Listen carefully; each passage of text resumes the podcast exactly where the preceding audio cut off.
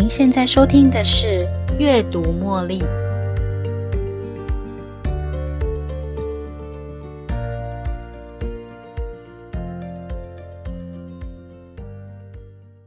欢迎收听《阅读茉莉》。你知道我们需要睡多久才叫做睡眠充足呢？睡眠的时间会因为你的年纪而有所不同吗？我们是如何定义睡眠不足呢？根据美国卫生福利部的疾病管制署 （Centers for Disease Control and Prevention，CDC） 的建议，十八岁以上的成人跟老年人至少要睡满七个钟头；十二岁到十八岁的青少年呢，则是在一天内至少要睡满八个小时；国小的孩童至少要睡满九个小时。个人实际的睡眠长度则会因为生活习惯、工作等等而略有所不同。不过，以上的建议量则是每日的睡眠最低建议量。睡满最低建议量的时数，才能让身体正常运作。一旦我们低于以上的门槛，就是睡眠不足。睡眠跟压力有所关系哦，它也跟后来所形成的心血管疾病有所关联。睡眠不足啊，就像是破裂的水管一样，在身体各个地方漏水或是出现裂缝，到最后啊，让你无法健康。即便我们现在才想要作息规律来弥补过去被剥夺的睡眠，也无法让你全身而退，重新还给你一个健康的身体。在科罗拉多大学的一份研究发现，心脏病的发生率跟日光节约时间有一点关联哦。什么是日光节约时间呢？日光节约时间又叫 Daylight Saving Time（DST），又称夏令时间，因为在夏天太阳升起的时间会比冬天还要来得早。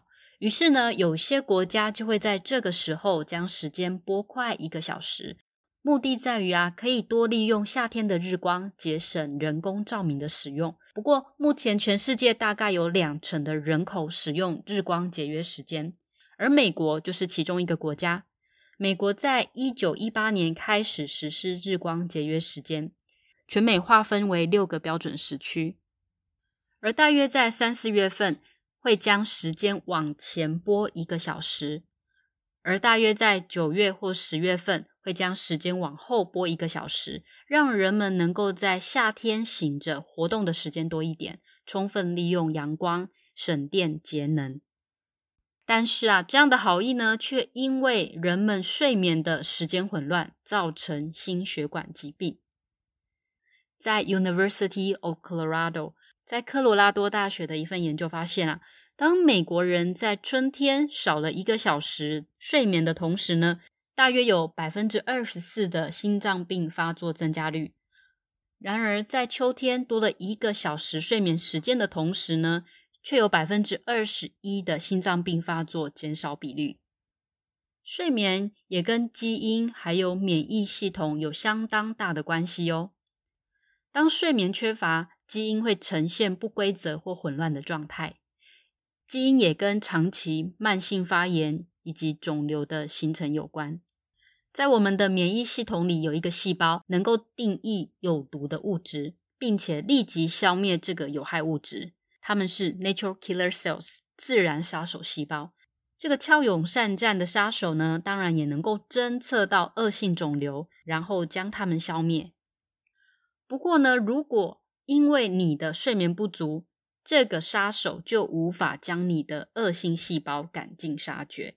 研究发现，当你只睡了四个钟头而已，自然杀手则少了七成的活动力，因为人体的睡眠量不足。则导致免疫缺陷，也就是说，安装在你身上的自然细胞，因为得不到充足的睡眠，则无法装备成为一个厉害的杀手。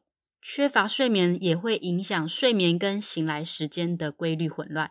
由于睡眠跟癌症之间的强大关联性，让世界卫生组织 WTO 将任何影响睡眠的形成或活动，例如夜班制的工作性质，定调为可能的有毒物质风险工作。不但如此啊，睡眠不足还会增加其他病因的死亡几率。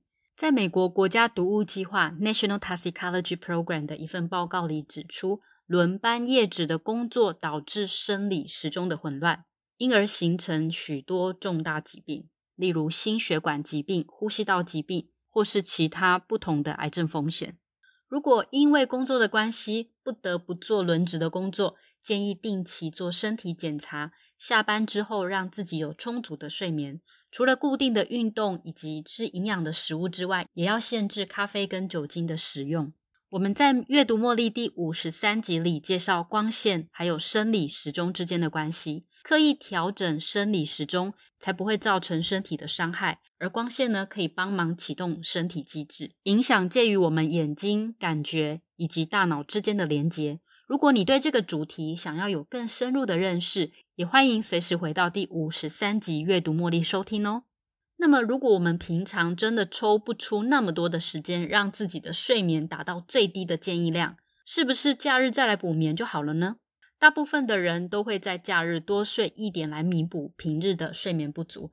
但是呢，如果我们让自己在平常以及假日的睡眠时间差异太大，不但会扰乱我们的生理时钟，也会影响身体细胞组织的规律，造成混乱。长期下来，就会累积致癌物质，这形同是身体的慢性自杀。睡眠对大脑也很有帮助哦。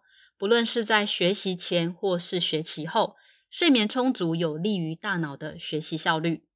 关于睡眠跟记忆力的关系，有一个实验是这样的：研究人员将受试者分成两个组别。第一组的受试者呢，跟我们其他人一样，睡足了七八个钟头。第二组的受试者则要求他们持续醒着。过了一天后，研究员为他们做了一项测试，要求他们记住一长串的资讯。结果发现，那些被剥夺睡眠的受试者不太能够好好的记住这些资讯，比起其他睡满七八个小时的另一组受试者，他们的记忆力少了四成。我们的大脑左半边跟右半边各有一个海马回，主要的功能是在帮助我们学习以及记忆。它们就像是大脑的资讯盒，帮助我们接收新的讯息，然后储存这些资讯到脑袋里。那些被剥夺睡眠的受试者呢？他们的大脑资讯盒就好像上了锁，无法打开来存放新的讯息，更别说要好好的储存在脑袋里了。至于跟其他人一样可以睡满七八个小时的其他受试者，则可以轻轻松松的储存资讯，有效学习。研究人员也曾经用脑波图来观察这些睡饱的受试者，意外的发现呢，在他们进入睡眠状态的时候，脑波图上显示出一阵一阵的密集电波。科学家称它为睡眠仿钟。睡眠仿钟协助资讯传输。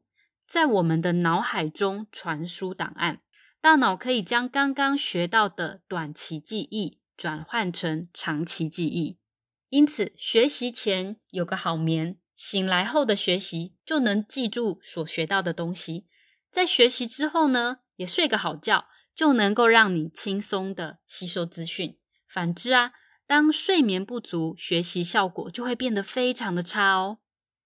总结来说，睡眠对身体还有大脑都很有帮助。压力、光线等等的刺激，而睡眠不足造成生理时钟的不规律、基因的混乱，干扰了免疫系统，让身体发炎，增加重大疾病的死亡率。充足的睡眠则有助于大脑学习与记忆力。感谢您今天的收听，听完这一集的阅读茉莉，也欢迎留言告诉我您的想法。您也可以分享这一集给你的好朋友哦。您的支持也是这个节目能够继续下去的动力哦。最后，祝福您今晚有个好梦。